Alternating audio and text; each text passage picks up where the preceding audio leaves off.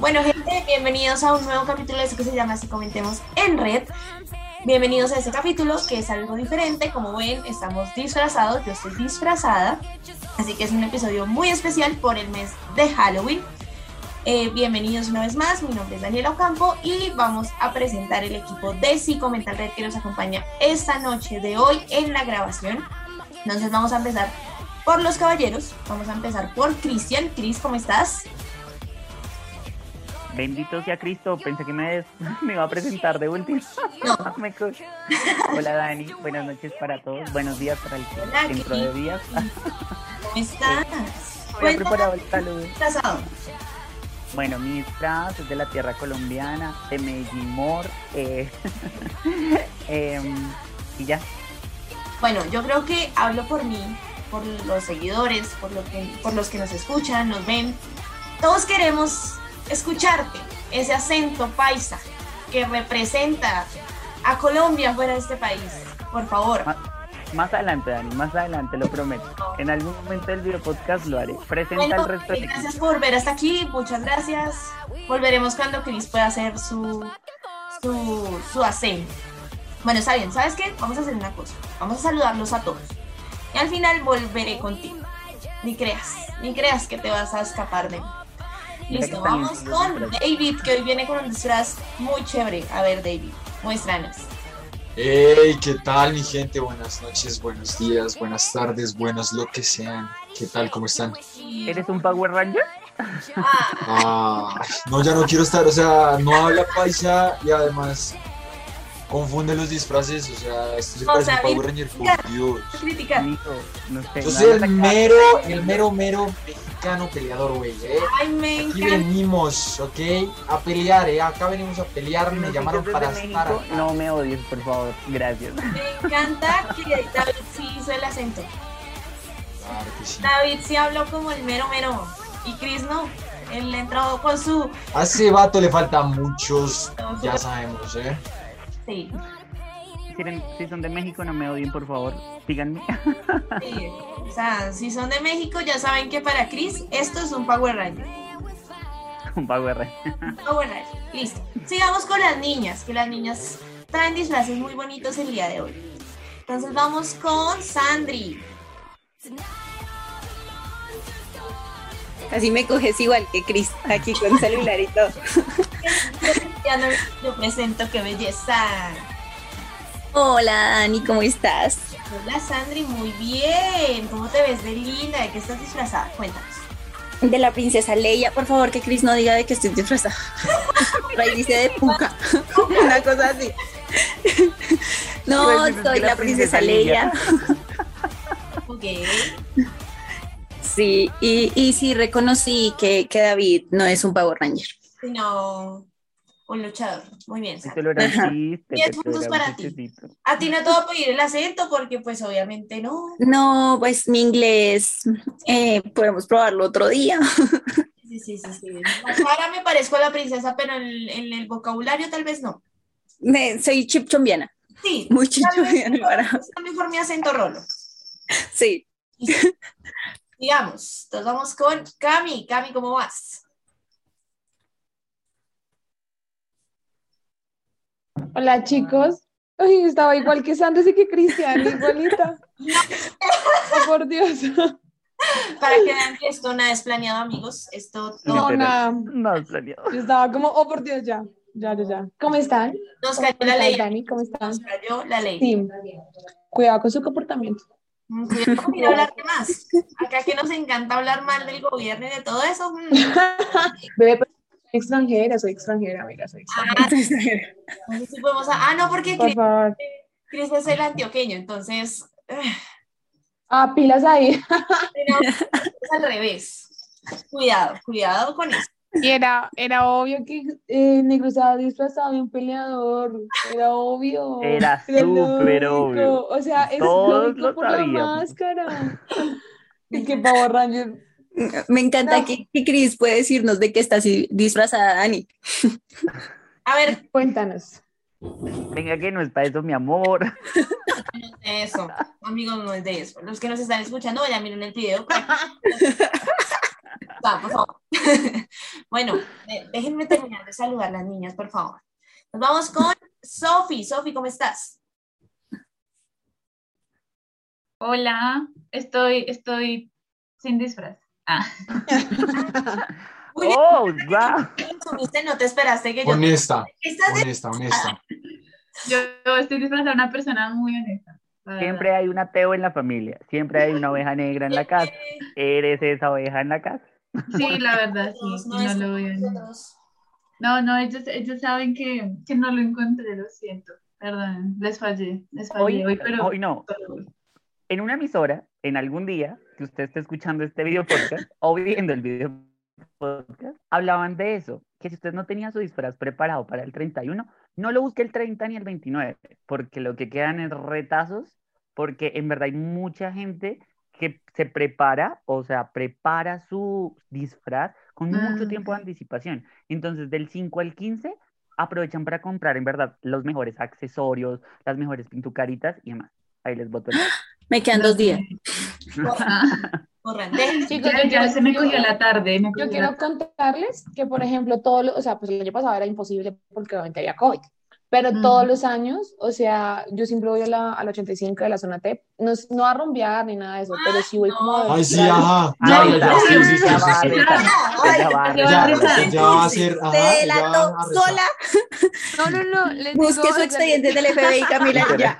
Te delató la policía. Como buena policía la supo hacer. Sí, No, Sí, no, solamente es que les cuento, yo voy, o sea, a ver disfraces porque la, o sea, los disfraces que uno ve allá son demasiado elaborados, o sea, literalmente es gente que se dedica todo un año a hacer su disfraz en combo o con la pareja, pero es un desfile, o sea, que ustedes Es se como, imaginan, o sea, como cuando fenomenal. uno va, como cuando uno va al sofá. Al la total, gente- así, O sí. sea, son unos disfraces que yo digo, ¿cómo esto se consigue acá? Que yo, wow. Yo la verdad Eso no soy de disfrazarme. Eso sí, lo, lo Lo notamos, lo notamos. Es la tradición, estoy cumpliendo la tradición. Mentiras, mentiras. déjenme saludar a Jime, por favor. Van a decir, a decir que la, van- que la están excluyendo. Yo, yo, yo, yo soy la sorpresa de la noche, amigos. A ver, Porque se van a dar cuenta. Se puso la pijama. Sí, sí. El disfraz. Mameluco. Ah, Lo sabía. Sí, Muy bien, Jimmy, muy bien, no te dejaste echar tierra. obvio. Perfecto. Claro, exacto, Bien, que se cumplió, se cumplió. Es una Y unicornio. además en pijama de una vez. Así de simple. Dos por uno. Bueno, Jime, estás disfrazada de unicornia. qué ternura. Obvio, Diga que de tampoco es para eso. Obvio, pero si te quita también, te sorprendes, te sorprendes. Te sorprendes. Bueno, muy bien, me encantan. Yo, yo quiero Escuchándolos hablar y, no po- y sin poder participar, sin Ay, poder sí, me habían presentado y yo ahí. ah, ah. Ay, se vale. salió de las manos. Si yo no los paro, ellos no te dejan. Definitivamente. Ay, sí, claro. Definitivamente. Dani, Ah. yo no sé de qué estoy disfraz, perdón. Ay, qué miedo, no. ¿Qué le pasa? Ay, ah. Me parece resto, sí. Me parece resto a alguien que no quiero nombrar. Lo quería hacer. En verdad estaba esperando el momento para hacerlo. ¿Qué, Dani? Estamos esperando cuándo va a ser el acento. Ah, sí, es que todavía Dale estamos. pues, dale pues, que no es tan difícil. Voy en efectos especiales. Más adelante. lo haré. Bueno, entonces yo creo que podemos empezar, Dani, con nuestro tema. Ya después de que nos presentamos, todos presentamos nuestros Pero disfraces. Dani, no de hecho de que está disfrazada. Dani es como una rockerita. Yo soy como una chica gogo. Una Polly Pocket. Polly Pocket. Como de los 70, ¿no? ¿Cuál es la diferencia entre una chica gogo y una chica bubalu? Algo es Los chistes más malos. Y todos Siempre, siempre, siempre que dicen Perverso, chica perverso. gogo, yo me acuerdo de los chicles a gogo, que nunca los volví a ver. No, es que no, no hay diferencia. Solo estaba preguntando si alguien sabía. Obvio, ¿Cuál es la el bubalú, obvio, el bubalú viene relleno de líquido, el agogo no. O sea, O a ver, sea, no No es un problema, bueno. Bueno, muchachos, yo, yo los veo muy participativos. Yo quiero que me participen en el tema de hoy. El tema de hoy son eh, modificaciones corporales. ¿Listo? Entonces, lo primero que quiero pues que hagamos es definir qué es una modificación corporal, qué es para ustedes una modificación corporal. Y pues igual al final lo vamos a enlazar un poco con este tema de Halloween y cómo la gente con los disfraces también saca un poquito de esas distorsiones que quisiera hacer o esas modificaciones que quisiera implementar en sus cuerpos y que lo hacen como de, eh, a días. ¿Listo? Entonces, ¿qué es para ustedes las modificaciones corporales?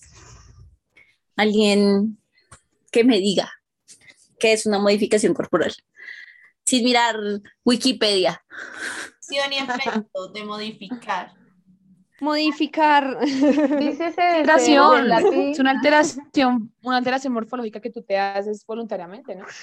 Sí. Una alteración morfológica, dijo la del FBI.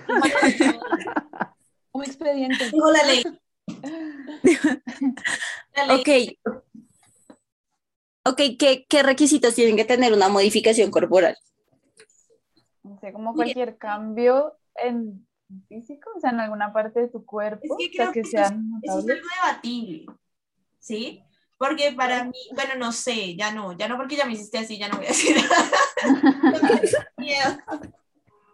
¿Qué, Dani? ¿Qué? Cuéntanos. No, o sea, pues es que Pues es que. No es sé. que es ra- sí, creo que me está pasando lo mismo que Dani, porque uno podría decir, como si me hago los huequitos de las orejas, pues estoy modificando corporalmente. Sí. Estoy modificando, ¿sí? Ajá, sí. Pero entonces que- normalmente cuando tú hablas de modificación corporal, uno se imagina, pues lo primero que se me viene a la mente son como esas personas que se ponen como, o sea, que tipo como el, el, el hombre gato, algo así, o sea, que se pone, el- los que se mandan a operar los ojos, que se ponen prótesis por acá, todo eso, es lo que se me viene a la mente. Pero pues como tal la definición sería como el piercing, por ejemplo, o incluso los tatuajes porque Sí. estoy modificando mi cuerpo de alguna manera. Muy bien, yo creo Exacto. que hay, que hay como. Modificaciones eh, corporales que son aceptadas culturalmente y otras que no. Como digamos los piercings y los, los aretes en las mujeres, pues es algo que, pues digamos, en- sobre todo en las mujeres está aceptado, o sea, es algo que es normal culturalmente. Pero pues Es que es también depende de muchas cosas. Y, y ya, ya vamos para, para el tema cultural, pero primero definamos. ¿Listo? Entonces, sí, son cualquier cambio que tú decidas hacerle, sea permanentemente o por un tiempo a tu cuerpo. ¿Sí? Entonces, no sé, eh, lo que decía eh, Jimmy, pues te abres un, un agujero, una perforación en tu oreja y ese es, una, ese es un cambio que tú le estás realizando que puede que si te lo dejas de, de meter el arete, pues se te cierre y hay gente que cicatriza muy bien y no se le vuelva a ver. ¿Sí? Entonces puede ser momentáneo o puede ser que dure para siempre. ¿Listo? Es un cambio que le realicemos a nuestro cuerpo. Bueno, ahora, ¿Qué modificaciones corporales se les vienen a la mente cuando hablamos de modificación corporal? Ya Jimmy nos dijo que era que, que ya ella pensaba en todas las, en todos los casos de las personas que quieren cambiarse como animales. ¿Qué se les ocurren a los demás? Eh, Yo pensé yo- de una ¿Cambio de vez. sexo puede ser? Sí. Cambia, ca- calma, calma, no los escucho. eh, Cami, ¿Un cambio de sexo puede ser? ok. Sofi, Yo pensaba era en las cirugías plásticas, o sea, sí. digamos, de, de glúteos, de senos, la nariz, reducción de grasa, bueno, no sé cómo se llaman. Sea, Sí, cirugías Sí, yo iba a decir eso también, como cirugías estéticas, que de alguna forma pues también cambian tu, eh, pues son, son cambios corporales, ¿no? Y que perduran.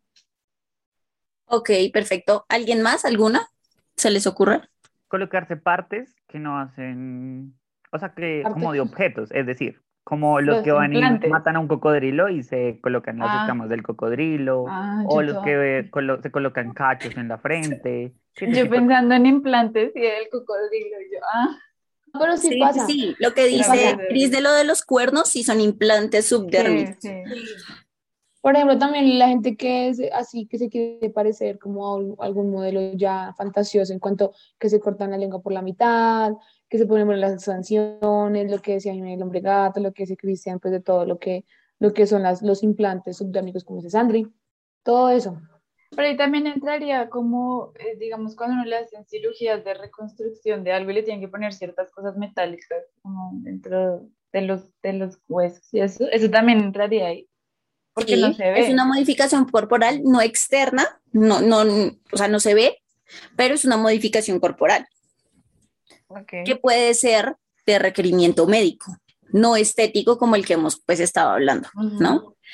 Entonces, eh, ahí viene la otra pregunta, ¿por qué se hacen las personas modificaciones? O sea, ya sabiendo que son de todos estos tipos.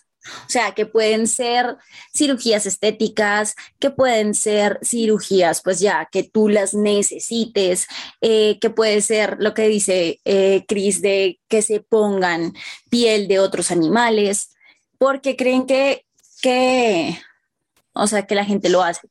Yo siento que es multifactorial, ¿no? O sea, siento que hay razones muchas, o sea, que uno puede generalizar, porque por ejemplo uno puede decir, no, pues no está conforme con su cuerpo, por eso quiere modificar alguna cosa, sea un piercing, un tatuaje, ¿sí?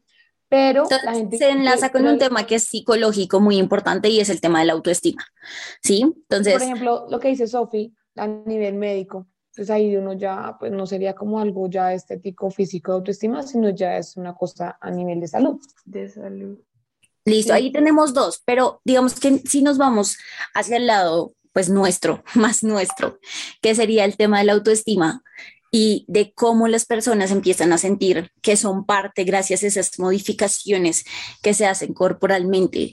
¿Cómo lo entenderíamos nosotros como psicólogos? Una modificación corporal, o sea, si nos llega un paciente que nos diga, ok, yo en este momento estoy haciendo todo mi proceso para hacer modificaciones corporales, para convertirme en un cocodrilo, que es el hombre lagarto, que ya. Entonces, ¿cómo nosotros lo analizaríamos? ¿Cuál sería nuestra visión?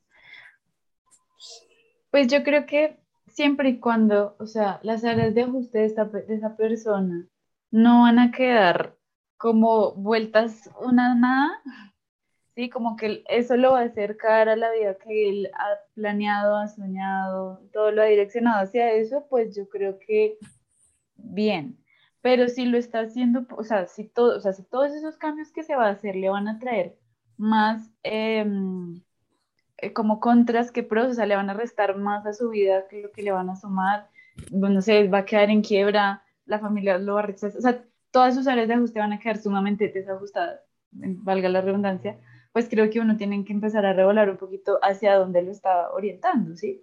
Porque puede ser eso, como puede ser una cirugía de reducción de, de de reducción de grasa, como puede ser de aumento de senos, como puede ser hasta del cambio de la nariz, de cambiar la uña, no sé, lo que sea.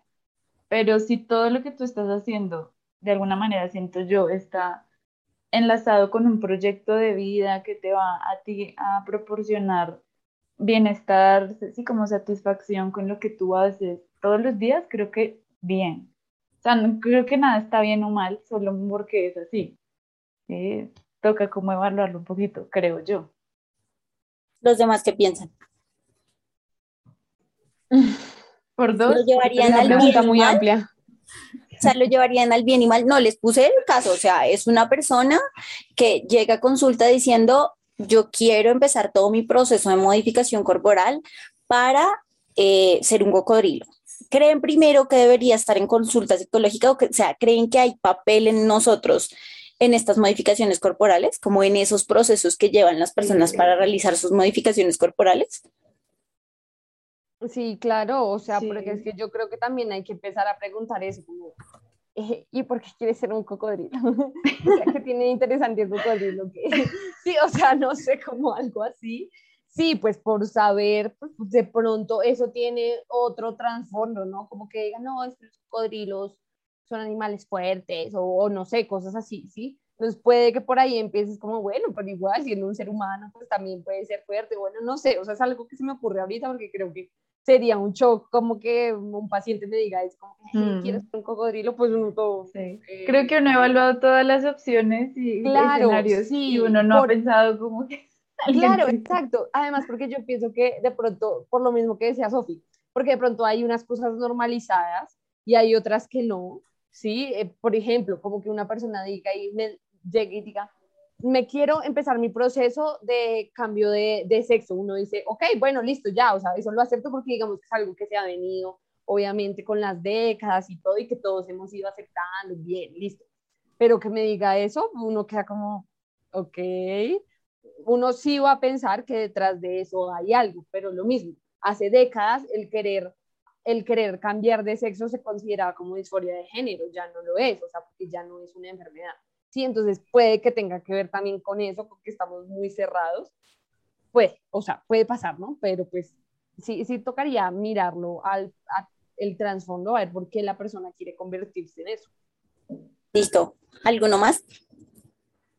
Pues yo quería decir que cada caso es diferente, ¿sí? O sea, cada proceso y cada mundo es diferente, ¿sí? Pero digamos que la forma, y claramente me uno a lo que dice Sofi, lo que dice Jime, eh, de entender a la persona y su contexto, ¿sí? O sea, más allá de, mm, de juzgar, porque es que creo que eso es lo que pasa, ¿sí? O sea, porque claro, no estamos preparados a que llegue un paciente y que te diga, hola, quiero ser mañana un cocodrilo, y me voy a comprar una piscina y mi cama ahora va a ser un lago donde voy a vivir. Puede que pase, ¿sí? Pero entonces la sociedad y hasta uno puede pasar por decir, bueno, esto no está siendo como, mm, como literal ajustado de acuerdo a sus áreas de ajuste. Pero Algo si la funcional. persona lo evaluamos y, pues, y es funcional para la persona, pues hay que respetar ese pro- proceso, ¿sí? Y digamos que todo esto de los cambios corporales, pues eso ha existido toda la vida, ¿sí? O sea, no, digamos que ahorita, pues por la temática y demás, pero es algo que culturalmente desde atrás yo creo que hay un montón de historias, pero siempre ha estado el prejuicio, ¿no? Digamos que ustedes van por Pero, la pero ahí calle es que le estás, y- ahí le estás sumando una razón. O sea, aquí vimos la razón científica de salud, vimos la razón que es por autoestima, porque yo no me siento bien en mi cuerpo y quiero cambiarlo y quiero hacerle modificaciones. Y aquí le acabas de sumar otra, otra de las razones, y es la cultural. Y es que hay muchas tribus indígenas que se hacían modificaciones corporales desde muy jóvenes, ¿sí? Y era parte de su cultura tanto son rechazables como son aceptables cosas según la cultura. Entonces le estaríamos sumando otra de las razones por las que las personas ejecutan modificaciones corporales y que lo hacen pues, o sea, muy, muy desde la base, muy desde, ok, yo quiero hacer esto. Entonces, eh, era la acotación, perdóname. ¿No? Era... Ah, gracias. Pero yo ahí si entro tenía un más, se me borró. en- ahí con eso de, digamos, por ejemplo, algunas tribus indígenas, eh, o bueno, no sé exactamente cómo se dice el término.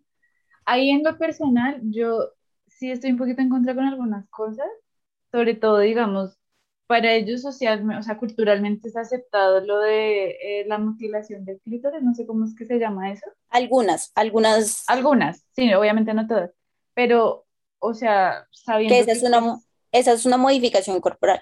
Exacto. O sea, por- o sea, no solo por ser mujer digo lo rechazo 100%, sino porque las estadísticas muestran que muchas niñas mueren por eso y, y pues que es algo sumamente, no sé, o sea, sumamente en contra como de, de todo lo que viene como también siendo el disfrute de algo natural. Y pues sí, o sea, bueno, también es que uno desde, desde nuestra profesión no es que uno atienda a muchas personas de, de ese tipo digamos, de cultura, pero sí me parece difícil desde lo personal yo llegar a aceptar eso, me parece fuerte. No se muevan. Acá seguimos en Si Comentemos en Red, un podcast de Si Comenta el Red. no iba a refutar, sino iba a decir que, digamos, claramente porque el, ejer- el ejercicio que hizo Sandra fue de un en consulta, pero yo siento que culturalmente nosotros como psicólogos sí tenemos una influencia y es hacer entender que hay ese tipo de culturas que permiten esos cambios eh, corporales, ¿sí?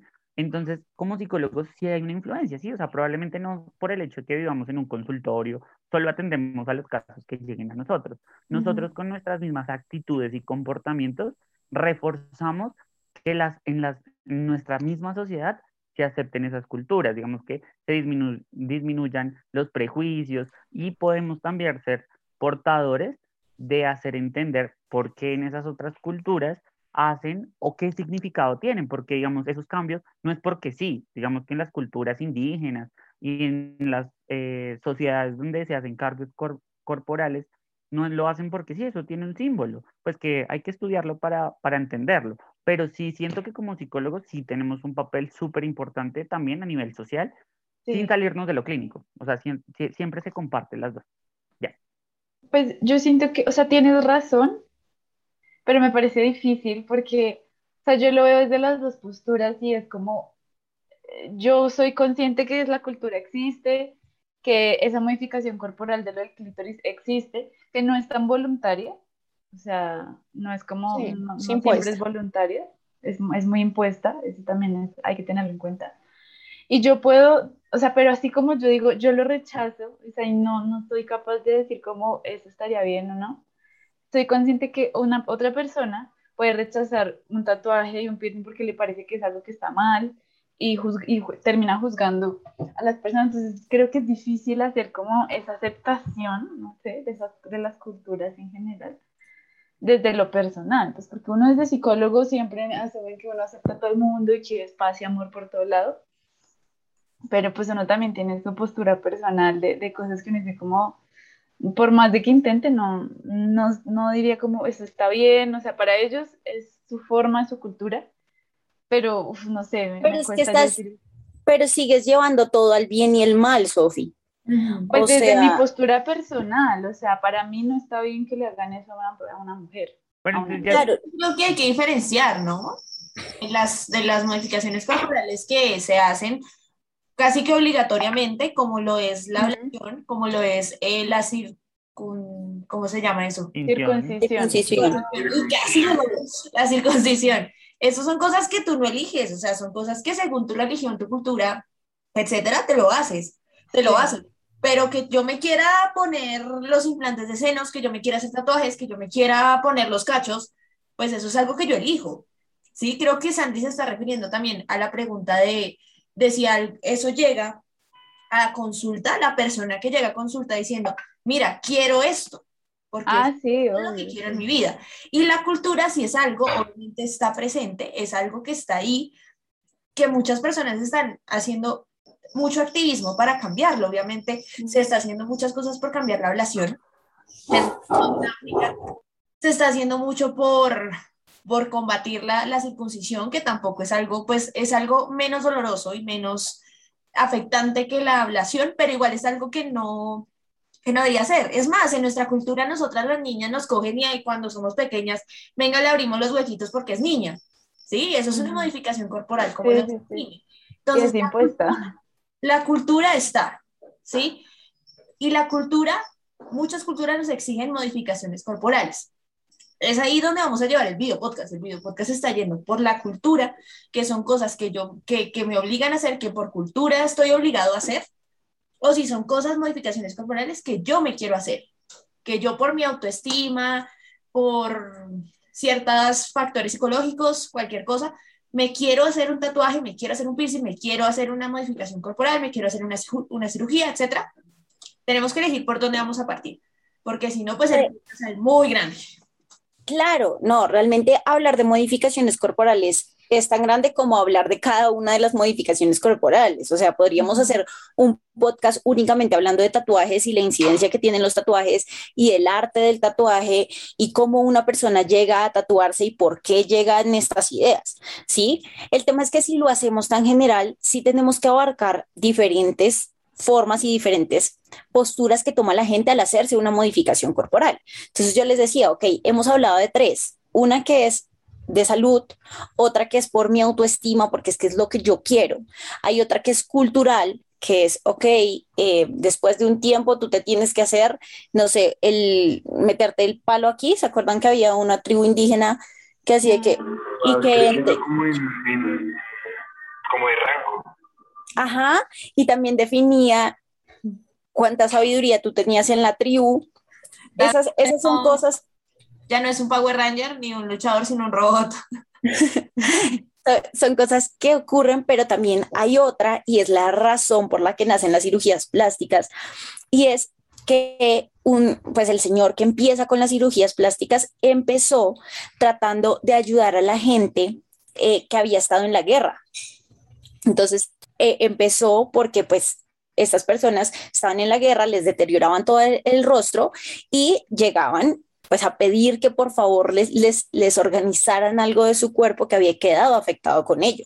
Y así han seguido surgiendo diferentes formas que lo hacen hacia la adaptación, que sería otra de las razones por las que se hacen modificaciones corporales, que es adaptarte a la situación en la que estás, adaptarte al lugar donde estás. Y este señor también, él era judío y empezó a arreglar rasgos, pues lo que se le debía arreglar, rasgos judíos como, no sé, ellos mostraban como una nariz muy grande. Entonces, esto para hacer la adaptación, para que no los juzgaran. Entonces, esta es otra de las razones por las que se hace modificación corporal. ¿Listo? Entonces, ya tendríamos como cuatro que serían en las que vamos a andar ahondando eh, pues hoy. Pero eh, era importante para mí saber si ustedes primero reconocían qué papel tenemos nosotros como psicólogos, tanto en el hecho de que llegue una persona que nos diga que se quiere hacer una modificación corporal, como en lo que decía Cris, y es el papel de activismo probablemente que tenemos nosotros en el hecho de la educación en la diversidad, que creo que lo hemos hecho bastante en diferentes podcasts, y es educar en que las personas son diferentes, en que las personas toman decisiones diferentes y que esas decisiones no te tienen que hacer comportarte diferente con esa persona. ¿Sí?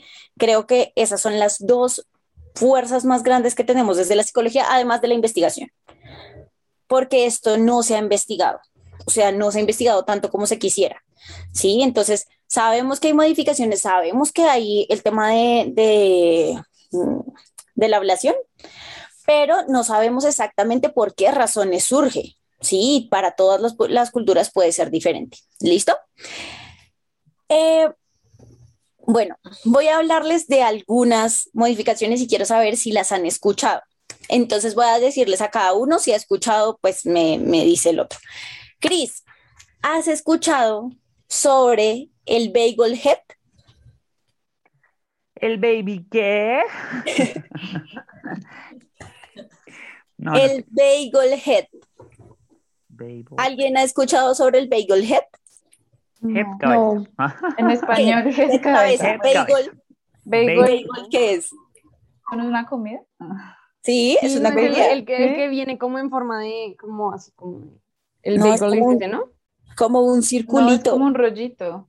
Es sí, como, como, un rollito. Como un burrito. Como el disfraz de Jimena. Resulta que son personas que se ponen y se, se hacen eh, meter una dona en la cabeza. ¿Pero real de comida? No, no, no, es pues ah. ya es un implante, es un implante, pero es en forma de, de dona. Y la primera vez, persona a quien se lo vieron, adivinen quién fue. Homero Simpson, muchachos. ¡Ay, sí! Ah, Oh, wow. Entonces, imaginen pues, las personas que se hacen esta, eh, mm. pues hacen esta modificación ¿qué idea tienen? Como empecemos a pensar, digamos, el, del cocodrilo, pues sabemos, ok, puede que tenga ganas de ser un cocodrilo, pero está del de Bagel Head. Pues es más como de la caricatura. No, sé. Realmente podríamos especular un montón de razones. O sea, mucho las donas, como a Homero. Pues a mí me encantan las donas, pero... Quiere tener otras prácticas sexuales. Y hable. Pues es que, por ejemplo, por ejemplo, sí, claro, porque por ejemplo, a mí me gustan mucho las Catrinas y me hice un tatuaje de Catrina. Para mucha gente es como, ¿qué te pasa? O sea, ¿qué significa eso? Muerte, bueno, no sé, ¿no? Pero pues para mí tiene un significado, entonces lo veo por ese lado, ¿no? Pues sí, me gustan ¿Y sabes las donas, me la quiero poner en la frente. Sí, sabes que de Colombia, eh, de Colombia es el hombre que se hace llamar Calaca School. Calaca School es un nombre que se ha modificado toda la cara para parecer una calavera. Entonces, ah, ah, se ha hecho, se quitó las orejas. Exacto, ese es de Bagel Head. Eso no es una dona. Sí, es una. Eso parece algo que no creo que pueda decir. Mira, ¿sí? Pero ¿por qué hacen eso las personas? Eso por, eso, por eso sale la muchacha del reinado. No, estamos juzgando. Está loca. No estamos juzgando. No sé, pero eso no es una dona. Qué pena. Las donas son bien redonditas, sí.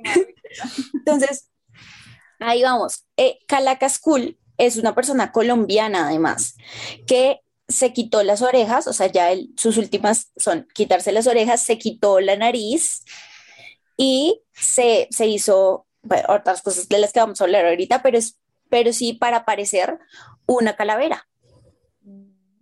Pues, ¿Listo? Bueno, Sofi, ¿qué es la escarificación? ¿Has escuchado sobre Ay, la sí. escarificación? Uy, terrible. O sea, no, no lo juzgo, no es porque me parezca, sino que yo como tengo un tema con las, con las agujas y las, las cosas en la piel, uf, uf.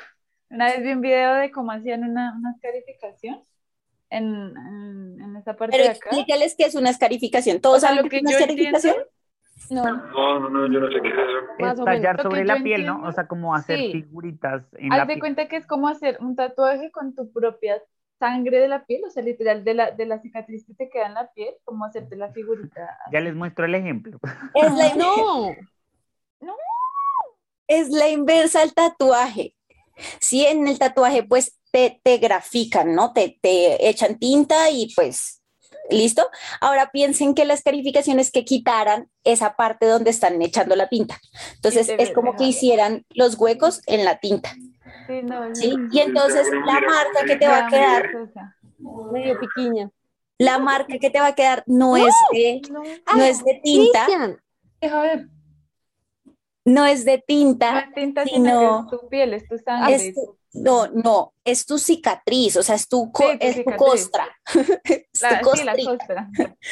Exactamente, eso es una Sí, escarificación. Sí, la he visto y, y he conocido gente que las tiene, o sea, Mm, que las ha puesto. Me da Este un poquito de ansiedad. Cristian, ya, ya nos Cris, quedó eh, claro. Por favor, ah, por favor. No, Listo, estoy mostrando a los, a los que nos ven que va- les colocamos los ejemplos. Eso es importante para Ay. ellos, que puedan ver lo que Cuando estamos se, hablando. cuando se edite el video se pueden poner. Uy, Jime, ¿qué Señora, has escuchado de señora. Daniela. la lengua bífida? Sí, es la que se, pues sí, ¿no? Pues es que tiene varias formas, ¿no? Unas que se la abren, otras se hacen huequitos, o sea, Como una serpiente. Voy a permiso a Sofía si puedo te- mostrar la lengua. ah, es Sí, totalmente, o sea, la parten a la mitad, ok. Ajá, que la parten a la mitad, Como una serpientica. como una serpiente. Sí, señores. Listo. Cami, ¿has escuchado sobre las expansiones? Sí, claro, ¿De qué tipo? claro que sí. ¿Hay tipos de expansiones? Ok, sé que hay tamaños, pero tipo de expansiones. ¿Dónde las no has sé. ¿Dónde has visto expansión? visto en las orejas, en la nariz, en la lengua. Ajá. En el no ombligo. más. Ah, en la piel, en la piel también En el visto, labio. como en la Ajá. cara. Uh, aquí en el Ajá. En la labio. en el labio, acá Ay, también. las de aquí, a comer con ay, esa las de aquí me dan escalofrío porque se ven los dientes. ay. Guau. Y se ve cuatro mascas. Se nota cuando no. Qué asco. Las caras. Como una Si me, asco, si me asco escuchar a la gente mascar, imagínense verlo. Claro. Qué asco, qué asco. Sí. Dani, ¿has escuchado de los dientes de Yaeva? Sí. No, es Ah, una Dani. religión. Dijeron Dani, eh, pero no me dejan hablar cuando me toca a mí, hola. No, no sé. Ush, No sé. ¿No, no has escuchado? Cami, ¿tú sí has escuchado? Sí, no es que se modifican los, los dientes así que queden como en punta, todos los dientes que Como queden como en un punta. tiburoncito. No, no, no, no. Eso se llama eh, afilarse los dientes. afilado. Sí, Ok, te los afilan porque ahí ni siquiera te tienes que hacer, o sea, te tienes que meter algo o algo así. Simplemente te afilan Ah, tu propio diente. Sí. Yo tengo un dato de eso, porque eso igual es una modificación, ¿no? Sí, claramente. Cuando, ¿se acuerdan cuando salió todo el boom de Crepúsculo y las películas de Crepúsculo? Ahí votaron un dato que en Estados Unidos, eh, cerca, porque, eh, o sea, donde, o sea, la, la ciudad donde, pues, mm, narraban las, la historia existe, o sea, sí es real. Sí. Y que la gente de allá, los jóvenes, como no sé cuánto porcentaje, se, se puso a afilarse los colmillos todos para que sea como más vampiresco la cosa. Pero fue un montón de gente, o sea, un porcentaje gigante de los que, después de que salieron esas películas. Los dientes de Yaeva son una práctica japonesa, muchachos, en los que las mujeres se tuercen los dientes, o sea, se mandan a torcer los dientes, no que queden así, sino que se empiecen a torcer para que pareciera que en un mismo salen de a dos dientes. Y eso se supone que es muy atractivo para los hombres de allá porque tú también pareces un poco más niña. Ok. ¿Qué clase de mentalidad tienen los hombres de allá? ¿Cómo, cómo así? Ah, espérate. Eso me O sea, produce más preguntas que respuestas. dientes. O Si sea, me lo sí, permiten, pero se los voy a mostrar. si me lo No, o permiten, sea, se lo- los voy a mostrar. lo, lo que no entiendo es por qué está... Ah, ya. O sea, están permitiendo un poquito algo relacionado con la pedofilia, ¿no? Pues porque, ajá. Pues, O sea, Es como el nivel de no supremacía, ¿no? De superioridad ante la mujer. Sí. Y de la mujer sumisa. ¿Es machismo? Sí es machismo. Pedofilia, pedofilia, Exacto. pedofilia no es. No, Ok, no Te entendí, te entendí como... Ya, ya. No, no, no, no, no. Pedofilia no alcanza a ser. Porque son No. mujeres. Qué miedo. Qué miedo. Negri, ¿has escuchado implanta- implantaciones de oro? Sí. Pregunta, Negri, si estás ahí, toca tres veces. Me imagino que Y debe ser. ¿Aló, aló? Sí, sí, sí, Negri, te escuchamos. Ah, ok, ok. No, pues que me imagino que debe ser personas que se colocan algo de oro, pero no sé exactamente qué ni dónde. Me imagino que en todo lado y cosas grandes y chiquitas. Ajá. Hay uno que se puso súper popular en este, en este tiempo y es la persona que se implantó cabello. Que en su cabello se implantó oro, o sea, sus gajitos de cabello, es un, creo que es un rapero. Eh, Se Ah. implantó gajos de oro. Modificaciones Ah. corporales de gente con plata. Pero fue, pero fueron, se en los no fue que se puso cadenas de oro. Por eso se puso implantaciones de oro. Eso es implantarse oro en el cabello, en Pero tu no cuero fueron cabelludo. gajitos, o sea, Bueno, y fueron hasta, cadenas. hasta Y cuando se le cae Yo me imaginaba un gajito, una rasta.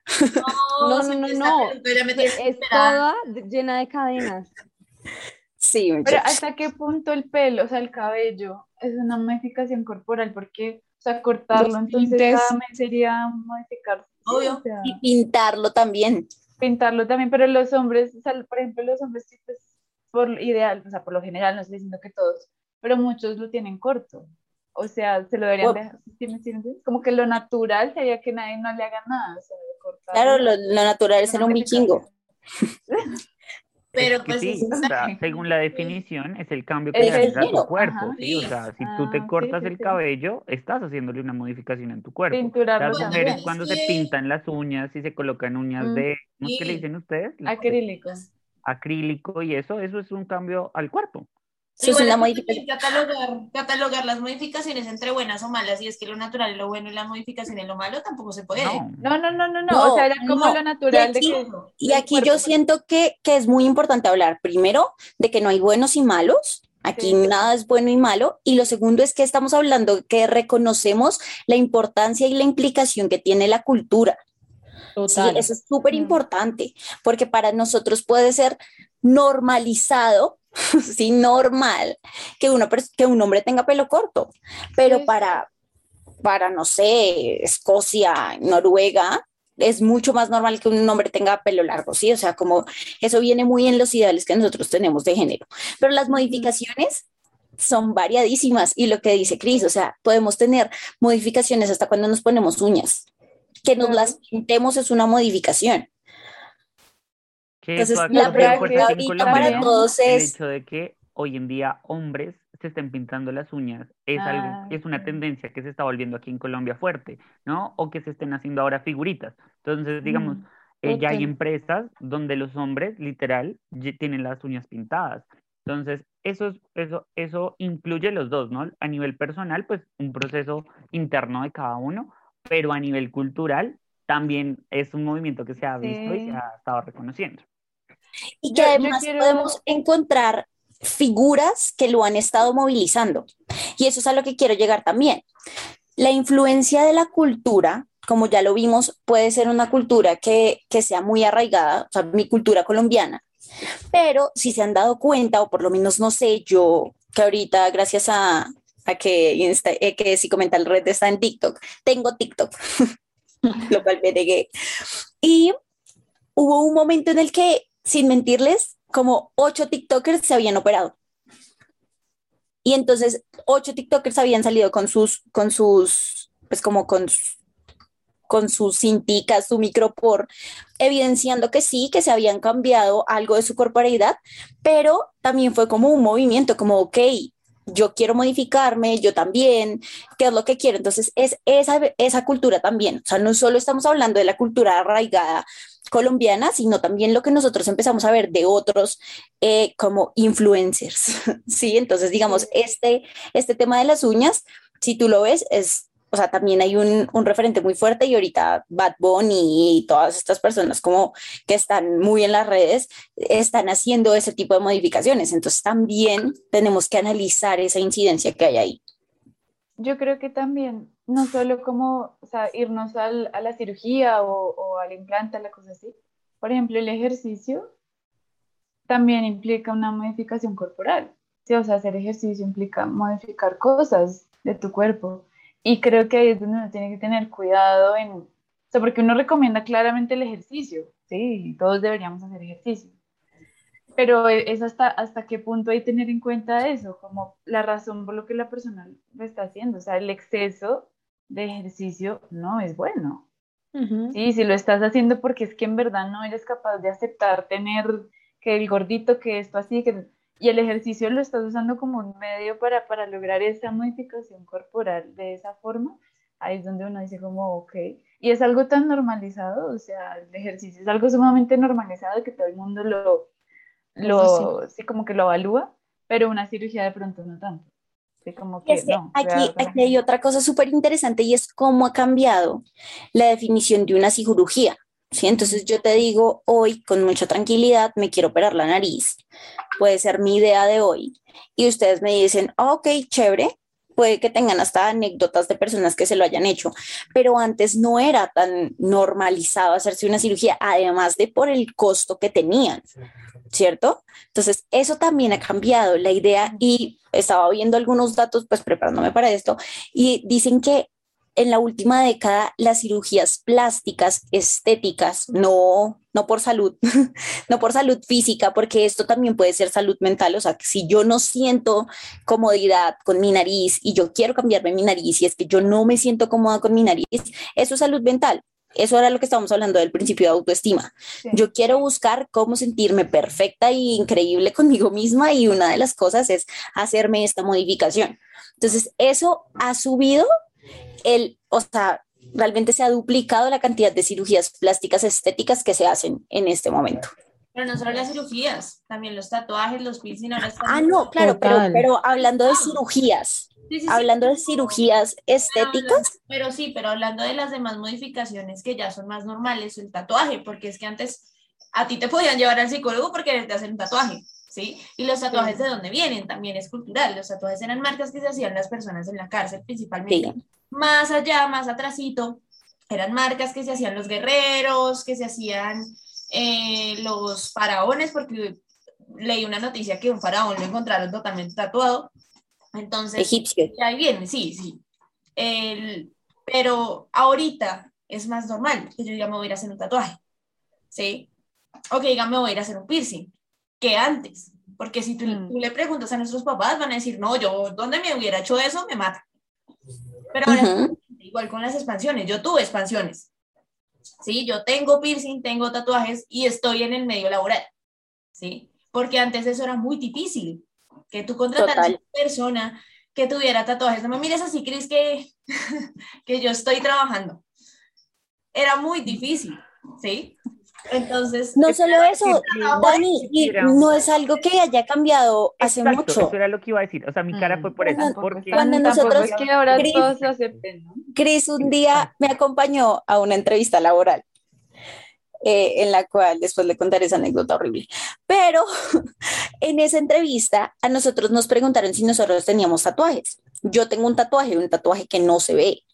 Y entonces me dijeron, si no se ve tu tatuaje no hay problema pero si el tatuaje es en tus manos, si el tatuaje es en tu cuello, si el tatuaje es en tu cara, si el tatuaje es en tus brazos porque vas a utilizar camisa corta, lo mejor es que tú no te convoques para este trabajo. ¿Por qué? Porque era, digamos, para estar en un sitio y eh, vender comida. Entonces decían como, no, es que todavía no están aceptado que una persona que esté tatuada venda comida. Y nosotros, pues yo ya después quedé como, what? O sea, sigue habiendo este pensamiento y es un pensamiento que está en selección, o sea, en procesos de selección, porque yo fui a un proceso de selección y no fue hace más de dos años que fui a ese proceso y me dijeron lo que les estoy diciendo. Entonces, claro, ya ha sido mucho más aceptable. Yo siento que hay muchas más personas tatuándose y sin miedo a hacerlo, pero eh, igual todavía es muy castigado. Sí, o sea, mi cara era hacia obvio. eso, o sea, no tanto porque, porque sí lo acepto, digamos que hace un tiempo atrás, desde mi postura personal, lo que son los tatuajes, he tenido mi reserva hacia tatuajes. Pero ¿qué pasa? A- a- como que enlazándolo con lo que decía Sofía ahorita, y es como a nivel profesional haces una cosa, pero a nivel personal piensas otro, pues ahí yo dije, estoy rayando, ¿sí? O sea, no estoy, no tengo co- concordancia en decirle a mi paciente, lo puedes hacer, pero luego en mi vida personal juzgo a alguien porque tiene un tatuaje. Entonces, cuando uno empieza a hacer ese cambio a nivel personal y a nivel profesional de aceptarlo, tú dices, por mí no hay ningún problema que los empleados tengan tatuajes y demás. Pero claro, vemos que hay movimientos juveniles ahorita, porque las redes, digamos que lo que dice Sandra es muy importante y es que las redes ahorita están haciendo que las personas hagan cambios en sus cuerpos, permiten que hombres, mujeres, niños, adolescentes empiecen a, a hacer estos cambios corporales, pero aún así la cultura, digamos que a nivel laboral y a nivel, no sé, familiar también siento, hay muchos lugares donde todavía el hecho de que tú digas, me quiero hacer un tatuaje, se lo llevan al psicólogo. O sea, Sí, le dicen, Además, "¿Qué está pasando en la cabeza? Además, eso es cuando tú dices, yo me quiero hacer un tatuaje. Imagínate cuando tú dices, yo quiero ser tatuador o yo quiero ser escarificador. Yo, cono- yo tengo en Instagram y sigo una muchacha que es escarificadora y ella muestra los procesos que hace y es súper orgullosa cuando, cuando pues hace, eh, hace len- lenguas bífidas y las muestra y es como, miren, esta persona está súper feliz y es muy bonito porque hay procesos muy bonitos que se logran por esto, digamos, por esta aceptación de estas prácticas. No sé si han visto, y ya llevándolo al lado, digamos, del tatuaje por lo menos, no sé si han visto eh, los procesos con mastectomías en las que en los senos, eh, pues que no, o sea, ya no se desarrolla pues pezón, eh, les hacen eh, como flores o les tatúan cosas. El proceso con esas personas es maravilloso, es súper bonito. O las personas que, pues lastimosamente, se queman o están en un accidente o les echan ácido porque son realidades. Hay realidades, aquí en Colombia existen que les hagan después estos procesos de reconstrucción, que ellos elijan cómo va a estar su cuerpo, eso también reivindica un montón. Entonces, si bien estos, estas cosas, claro, hay personas que las deciden, pero hay otras que les salvan la vida. O sea, hay gente que dice como si yo no me hubiera tatuado, yo seguiría mostrando mi cicatriz y mi cicatriz no habla de mí como lo hace mi tatuaje. Entonces es súper bonito también en identificar ese, esa doble vía y identificar que esto también puede ser una carrera.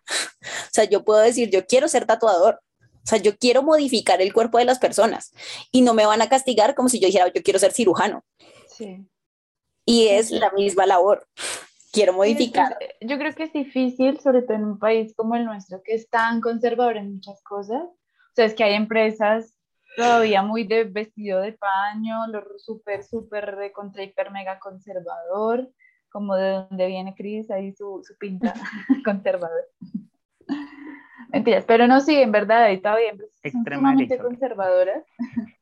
Y, y pues sí, es cuestión de aceptar, pero pues también la cultura, por más de que va cambiando, permanecen muchas cosas. O sea, hay culturas que permanecen y que por más de que pase el tiempo, la gente va a seguir rechazando y va a seguir manteniendo ese mismo tipo de pensamiento. Entonces creo que es difícil en una sociedad como la nuestra, digamos, la, la mamá de, de mi novio, ella sí es tatuadora, pero más hacia lo estético, sí, el maquillaje, digamos, que, que también se tatúa, pero ella también hace tatuajes. Y eh, es súper raro porque cuando a mí me contó, yo fui como, me parecía raro porque no conocía a una mamá, o sea, de la generación de mis papás, que, hiciera eso, que tuviera tatuajes, por ejemplo. O sea, yo era como, wow, qué chévere y qué raro. porque también son muy conservadores. Entonces es, es, es raro, pero pues sí, yo creo que es cuestión de aceptar, uno, que eso existe, pero también que existen las culturas que todavía son muy conservadoras y, y que pues lo más probable es que no vayan a cambiar.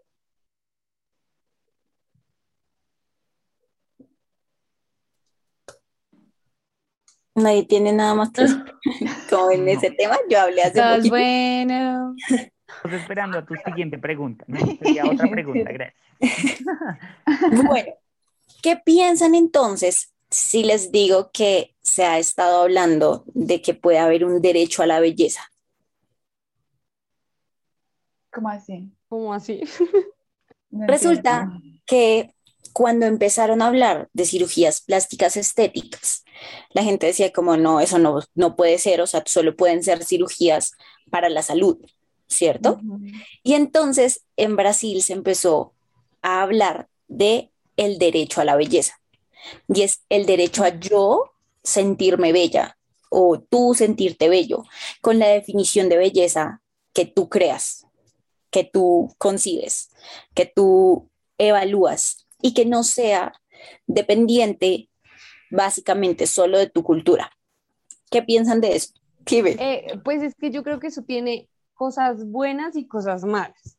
Sí, yo creo que es cierto, claro, obviamente súper aprobado, uno dice excelente, maravilloso, pero entonces yo creo que en ese proceso sí debería existir como la evaluación psicológica. ¿Por qué?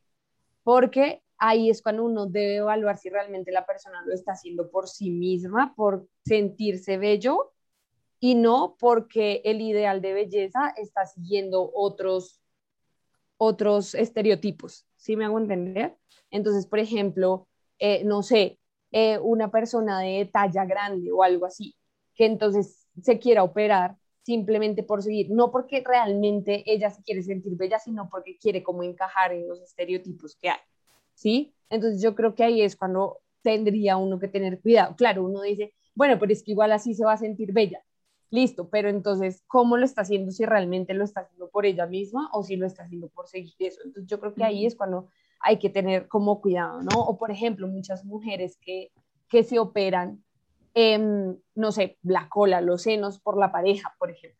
Sí, o sea, tu pareja te puede dejar y tú vas a quedar con eso. ¿Te vas a sentir bien si tu pareja te va y tú quedas con esa modificación? O sea, ¿realmente te vas a sentir bien por eso? Entonces creo que ahí es cuando se tendría como que evaluar si realmente la persona lo está haciendo por sí misma, como que ya me quiero operar porque me hace falta pompi, yo cuando me veo me hace falta pompi, necesito pompi, pues yo hoy me lo hago, ¿sí? Porque yo, yo, o sea, yo, no porque alguien me diga, "Ay, es que no tengo que tocar ahí, como que, sí, algo así. Eh, yo, yo quiero decir algo con esto, me voy despidiendo porque es que ya me tengo que ir. Em, estoy de acuerdo con lo que dice Jime, creo que es difícil porque raya un poquito en los límites de algunas cosas. O sea, ya está libertad de expresión, por ejemplo, pero también raya en los límites. Para mí el derecho a la belleza raya también en el límite con la salud y es, si para mí, eh, que yo soy de talla muy grande, tengo obesidad, por ejemplo, pero para mí yo me siento bella así, listo, pero tu salud está comprometida ahí. Entonces tengo que aceptarte, o sea, no te puedo decir nada, no te puedo decir tienes que bajar de peso por tu salud porque te estoy discriminando, porque ahí es donde toca tener cuidado y es no romantizar algunas cosas de la belleza cuando rayan con la salud. Obviamente que sí, que la discriminación no está bien, pero decirle a una persona como, mira, tú tienes una probabilidad muy alta de sufrir eh, un infarto, de diabetes por tu peso, no es discriminar, ¿sí? Pues creo que hay que tener cuidado también con cuando rayan ciertos límites y lo que decía Jimmy también, o sea, es que es difícil porque es que la belleza es algo sumamente amplio, sumamente controversial y, y pues no sé qué tanto vaya a cambiar si ponen derecho a la belleza, o sea, que sí, como que se va a limitar con eso, a qué se va a referir, como todo acá dicen, sí, esto se avaló, esto sí, pero ¿y qué significa? Y, y eso hasta, hasta dónde llega, desde dónde hasta dónde. Creo que hay que tener cuidado con eso y, y bueno, con eso me despido porque ya me tenía me tengo que que hagan sus hermosas conclusiones, así como siempre lo hacen. Gracias por invitarme, perdón por el disfraz, lo siento, yo sé, me lo merezco. nada, Dale, chao, Sofi. cuídense. No olviden seguirnos en todas nuestras redes sociales como arroba psicomentalred. Bueno, ella decía algo importante, pues no sé, o sea, como que me dejó en un conflicto, ¿ah? porque ella decía que hay que colocar límites, pero es que los límites no los podemos colocar nosotros, los límites los debe colocar la persona, ¿sí? O sea, la persona es la que delimita hasta qué punto esos cambios corporales que se van a hacer los considera que le están afectando o no, porque pasa mucho que nosotros como psicólogos les puedes mostrar los caminos, ¿sí? Lo orientas. A nivel médico, estas son tus afectaciones. A nivel social, esto. A nivel de proyecto de vida, ¿qué quieres lograr tú con este cambio? Pero si la persona es quien toma la decisión, nosotros no podemos colocar esos límites. Quien lo coloca eh, eres tú como consultante, ¿sí? Entonces, claramente, obviamente, si llega a haber un derecho a la libertad, pues los límites los debe colocar cada persona. belleza. Lo que, a la belleza, discúlpame, eh, hay que, los límites los coloca la persona, lo que sí debe haber es un acompañamiento. Tampoco debemos clasificar en si la ley es buena o mala, porque estaríamos de nuevo hablando desde el prejuicio, ¿sí? Entonces la, la norma es, es buena porque si lo hacen así, pero es mala, pero no, o sea, depende cómo lo aplique cada individuo, pero sí se recomienda que debería haber un acompañamiento de un profesional en salud mental. ¿Por qué? Porque podríamos ahondar todas las áreas de ajuste de la persona. Súper, súper. ¿Alguno más? Hablar del derecho a la, a la belleza. ¿Qué tan viable lo ven en Colombia? ¿Dónde se No. propuso Sandrita? En Brasil. O sea, partamos de ahí. La idea sale en otro país, no acá. Sí, no, sí, o Claro, no. Igual cualquier cosa que, que, que sea novedosa y que no esté, eh, Pues, que no salga de la acá, yo creo que, yo creo que es muy difícil cambiarlo en- o implementarlo, ¿no? Además que, bueno, no lo sé, no lo sé. Es mucho yo creo no te que dejan abortar. Yo creo que es, o sea, a ver, si lo ponemos obviamente desde muchas personas de otros países, o sea, por ejemplo, si nos vamos a la cirugía plástica y todo, muchas personas de otros países vienen a muchas ciudades de Colombia a buscar a muchos cirujanos. ¿Por qué? Porque digamos que Colombia es uno de los, pues se considera uno de los mejores para ese tipo de cirugías, cirugías plásticas. Obvio, ¿no? amor. Entonces, sí, exacto. Entonces, digamos que por ese lado, obviamente, sí, o sea, 100% la gente lo apoyaría y bueno, en fin. Pero por el otro está que ya cuando la gente, cuando digamos que se va como a encuesta, por decirlo así, como, ¿usted qué opina de tantas? Ahí es cuando la gente sale a relucir, como, no, ¿cómo se te ocurre? Y no, Dios mío. Sí, o sea, eso pasa. ¿Por qué? Porque incluso hoy, ahorita que cogí el celular, estaba viendo una noticia que decía que solo el 27% de los colombianos está a favor de legalizar el aborto. Según la encuesta, ¿no? Entonces, Las pues, mujeres. Entonces uno dice como, mujeres. a ver, o sea, sí, no, como así? Sí, ahí es cuando uno empieza a decir, ¿cómo así? Pero como, no, pues uno ve toda la movilización que hay en redes sociales y todo, uno piensa que es mayor es el porcentaje. Pero cuando ya te das cuenta, pues no sabemos si las mujeres pues que responden esa encuesta realmente lo están haciendo sinceramente o bueno, no sabemos qué hay detrás de eso, ¿no? Es que en Pero entonces eso, digamos que es eso. Una cosa es la opinión que hay a nivel como, ah, sí, sería súper chévere y por ejemplo los cirujanos plásticos estarían súper de acuerdo, pero entonces ya cuando lo llevamos a que la gente opine, pues ahí es cuando ya no. Y pues lo mismo, o sea, si estamos luchando por el aborto, por el- la legalización del aborto, pues imagínense, o sea, difícil, difícil, di- difícil que aquí en entran- Colombia. entran dos factores muy grandes, uno es la religión y el segundo es el canon de belleza que se tiene. Siendo, obviamente sí, yo digo, me voy a hacer una cirugía de aumento de senos. Ah, bueno, hágasela porque pues usted se va a sentir bonita con más senos. Porque está en el canon de belleza que las mujeres colombianas tenemos que ser eh, bastante Voluptuosas. Sí, entonces, pero si yo digo, es que a mí me hace bien y me, me, me gusta, me, me va a ver bonita con este brazo con piel de cocodrilo. Pues así va a decir, ¿qué le pasa? ¿Qué le está pasando por la cabeza? Vaya a un psicólogo, vaya a un psiquiatra que usted está loca. ¿Sí? Ahí es donde ya no la van a probar. ¿Sí? Y la religión. Obviamente lo que dice Jimé, tanto en el aborto como en la cirugía, no, pues es que cómo usted se va, a operar si Diosito la mandó al mundo así. Diosito la mandó al mundo así por algo, ¿sí? Entonces, eso es lo que siempre se escucha en, la- en las, en cuando alguien se va a hacer una cirugía, ¿no? Es que si usted, ay, sí, Diosito la mandó con esa nariz, pues déjesela así. Porque es que as- así, así no se ve bonita, porque no se ve bonita, pero pues así la mandó Diosito, ¿sí? Entonces ese tipo de cosas son lo que, lo que está como también sesgando un poquito la opinión de la gente en cuanto si aprobamos la, la ley de belleza o no, ¿sí? Porque para lo que para mí es bonito, para ustedes puede que no sea bonito, ¿sí? Entonces yo me hago un tatuaje, a ustedes les parece horrible, pero a mí me encanta, a mí me fascina. Entonces son cosas así, o sea, si lo vamos a poner en estos términos, está mal. Además también el machismo, ¿sí? El machismo, porque si un hombre dice, no, yo me quiero poner senos porque me veo bonito, pues mundo se va a tirar, ¿qué le pasa a esas de mujeres? Que no sé qué. Entonces, esos tres factores son los que sesgan totalmente la opinión de las personas en, en todo, no solo en modificaciones. Yo siento que yo le sumaré a otra cosa y es la influencia, y es lo que hemos hablado. Un día para mí, eh, yo puedo ser muy hermosa, y el día siguiente me pongo un filtro de Instagram y ya no me la creo, ¿sí? Y es un fenómeno que sí se está viendo y que se ha visto muchísimo en jóvenes. Y es, ok, tenemos que llegar a estar como el filtro, o sea, ¿qué es lo que yo necesito para que mi cuerpo se vea igual a ese filtro? Entonces, hay gente que se ha hecho los tatuajes de los filtros, porque dicen, ok, si este se me ve bien en este filtro, pues ya me voy a hacer la serpiente aquí, me voy a poner los ojos, eh, los lentes de contacto de este color y voy a hacer así. Entonces, es muy, muy también la influencia de donde nos basamos.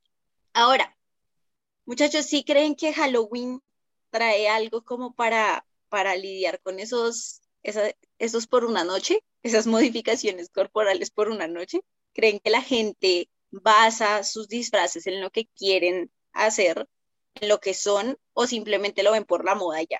O sea, ¿creen que algo de nosotros se, se imprime en los, en los disfraces que escogemos o no? Depende. Es decir, El No sé, contexto, yo ¿no? O sea, ahí va en el contexto y todo. O, o sea, a lo que yo voy es, digamos, que tú in- en tu disfraz claramente estás colocando lo que te gusta, pero pues también puede ser que únicamente es por la invitación, ¿sí? Digamos, como por el contexto de lo que te están diciendo.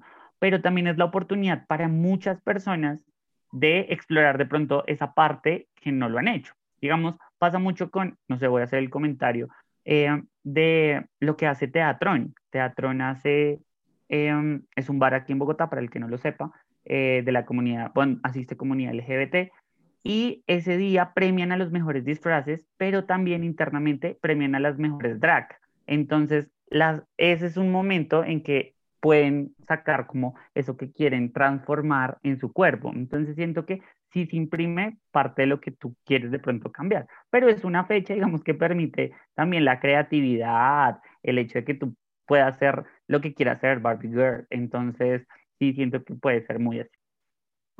Igual también se puede prestar para cosas eh, consideradas no tan buenas, ¿no? Como que, no sé, te Ah, la pones una Ah. máscara, sí, exacto, te pones una máscara y quizás em, haces algo que no eres capaz de hacer sin máscara, no sé, por ejemplo, ¿no? Puede ser, ¿no? Como, no sé, robar, cometer asesinato, no sé, o sea, te estoy diciendo aquí cosas locas, pero es que realmente, digamos que la fecha de Halloween es una fecha en la que, sí, exacto, en la que se convierte, en la que los índices de, de criminalidad y todo aumentan, ¿no? Entonces, creo que también puede ser eso. Hay gente. es que igual Halloween Entonces, puede ser una fecha en donde todo está permitido, ¿no? En Donde TikTok incluso hay, hay, un- hay un tren en estos momentos que es como la voz de Regina George, creo que es, ¿o no? Bueno, no sé de quién sea la voz, pero es como que en Halloween, es así algo así, como que en Halloween está permitido, es la única fecha en la que está permitido ser y salen todas las mujeres así con el, el disfraz súper cortico, así súper sexy y todo. Eso también ayuda, el TikTok, hagan el tren de TikTok. Aparte, es un día donde no te juzgan, es un día donde esa Exacto. crítica no está. Entonces, donde todo puedes- estaba permitido. Exacto, exacto. Entonces no te vas a sentir juzgado si te trepas en unos tacones de 15 centímetros y te, ese día te colocas una minifalda y dices que eres una hada. Entonces, pues Pero te va a molestar también- porque es Halloween. También pienso que es por el hecho de que de pronto es un día en donde se vale también burlarse de muchas cosas, ¿no? Entonces, eh, puedo ponerme lo que, puedo vestirme como mujer, mm, porque sé que de alguna forma es, pues no una burla hacia la mujer, sino una burla al día de cómo puedo hacer lo que quiera y las personas se van a reír de mí y en vez de juzgarme van a, van es como a validarme y a reforzarme esa conducta que solamente seguramente podría hacer una vez al año. Súper. Bueno, muchachos, sus conclusiones del podcast, ¿qué piensan? Porque ya se nos fue un poco largo el asunto. Entonces, ¿qué quieren concluir? ¿Quién tiene conclusiones por ahí? Eh, bueno, voy con las mías. Eh, dos. La primera, respeta, entiende, comprende y acepta al otro. Digamos que culturalmente, si se quiere hacer un cambio, pues sí, hay un choque cultural, sí. Nos han enseñado, nos han vendido que las personas normalicemos los cambios corporales, ¿sí? Pero pues tenemos que en verdad tener esa empatía con el otro, ¿sí? O sea, el hecho que a ti no te guste, pues a la otra persona sí le gusta. Entonces, eso por un lado, a nivel cultural. Pero a nivel personal, eh, sí, y mi invitación a que cuando vayas a hacerte un cambio corporal, no lo hagas por moda, no lo hagas porque está en tendencia, no lo hagas porque tu grupo de amigos o amigas lo está haciendo, sino evalúa, ah, puedes en verdad asesorarte de un profesional en salud, para, eh, de, en salud mental, para que eh, analices bien, en verdad eso es lo que tú quieres, y no sea solo una tendencia o una moda. Yo voy a decir algo parecido que va enlazado con lo de Cris, y es que, o sea, todo lo que hacemos tiene, o sea, tiene un porqué, ¿sí? Tiene un porqué. Entonces, si yo tengo un piercing, o sea, obviamente pues yo me lo quise hacer, pero de pronto más allá del querer hacerlo, también haber otra, otro tipo de explicación a nivel conductual, un, algún antecedente, algún, sí, alguna historia, alguna historia, algún contexto del por qué tengo eso, ¿sí? Entonces, si es como un poquito más, como dice Cris, no hacerlo a la loca o por encajar o porque es la moda o porque, sino es más que todo eh, entender o de pronto buscar un poquito más de información del por qué estoy haciendo esto y qué va a traer en mí, sea bueno, sea malo, o sea que, porque todo lo que uno hace trae consecuencias, sea bueno o malo. Y ya. Y más si lo vas eso. a hacer por la tendencia, Yo, que hayas hecho el análisis, ¿sí? O sea, como que también analízalo. eh, mi conclusión va más hacia, también tiene que ver con lo que ha dicho Cris y lo que ha dicho Cami, pero va hacia, es como el respeto, como este valor, o sea, el respeto a ti mismo y el respeto a los demás. El respeto a ti mismo en el sentido en el que, pues, eh, de alguna forma también, pues, respetes tu cuerpo de la forma que tú quieras, porque así como hay personas que quieren modificarse un montón y a otros que no, igual eso es respetar su propio cuerpo y como lo han dicho, pues acá ustedes dos, es el hecho de, de analizar y saber si de pronto eso te trae algún tipo de bienestar, no solamente físicamente, sino también mental, ¿no? Eh, y el respeto a los demás, pues como ya lo dijo Cris también, es justamente, pues permite que las demás personas se expresen de la forma en la que quieran y permite que las demás personas hagan de alguna forma lo que quieran con su cuerpo, porque pues nadie más que esas personas son las que están sintiendo y viviendo eh, esos cambios y que son las personas que quieren de alguna forma cambiar. Además que estamos en un mundo en donde primero todo está avanzando súper rápido, cualquier información llega a las manos de, a las manos de cualquiera y donde realmente eh, todo está al alcance de cualquiera. Entonces, eh, ya de alguna forma es eh, empezar a aceptar como estos cambios y estas cosas que están pasando. Yo tu muy enlazada con lo que está diciendo David, eh, decirles que las modificaciones corporales no es algo que esté escrito ya, o sea, hay muchas modificaciones que pueden venir con los años, entonces sí hay que seguir indagando, sí hay que seguir investigando como noso- nosotros como psicólogos y ustedes como personas que les interesa el tema, es necesario que lo investiguemos porque pues son prácticas que se van a estar dando y que no debemos ver con ojos de extrañeza, sino con ojos muy, muy desde, desde el conocimiento y muy desde el, el respeto. Entonces, eso como primero.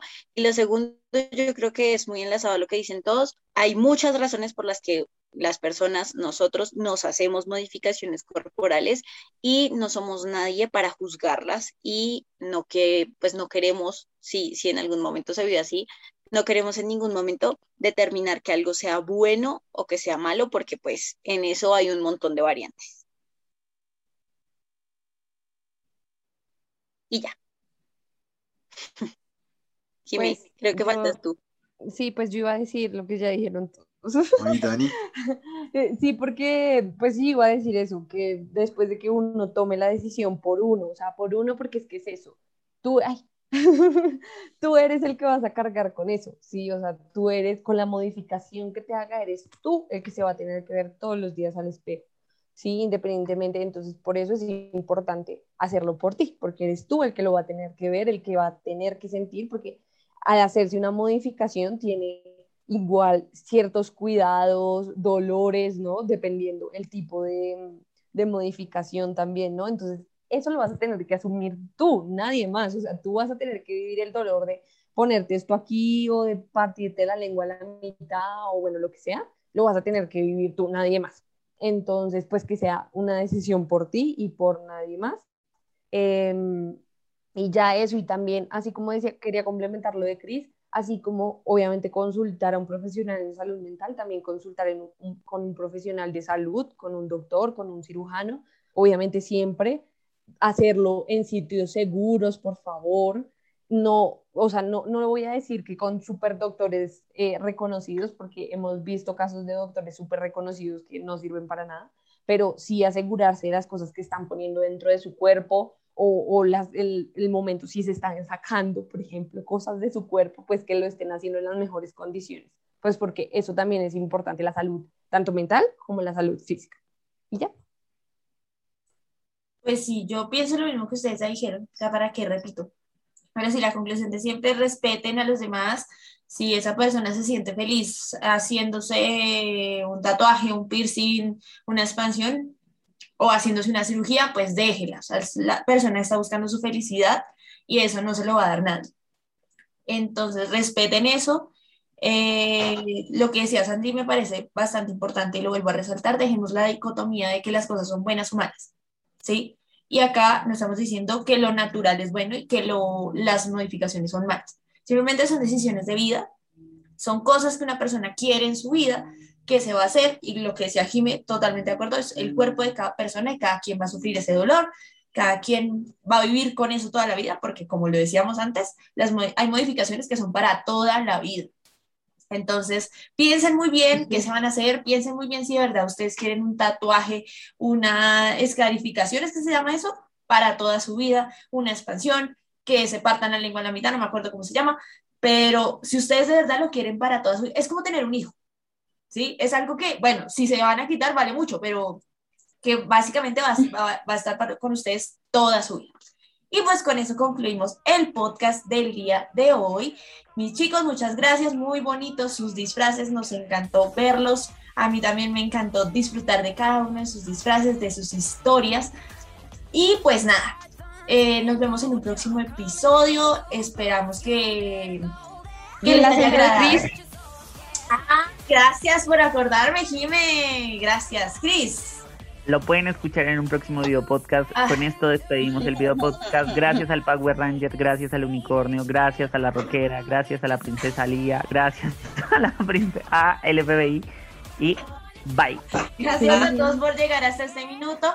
Recuerden seguirnos en nuestras redes sociales como arroba psicomentalred.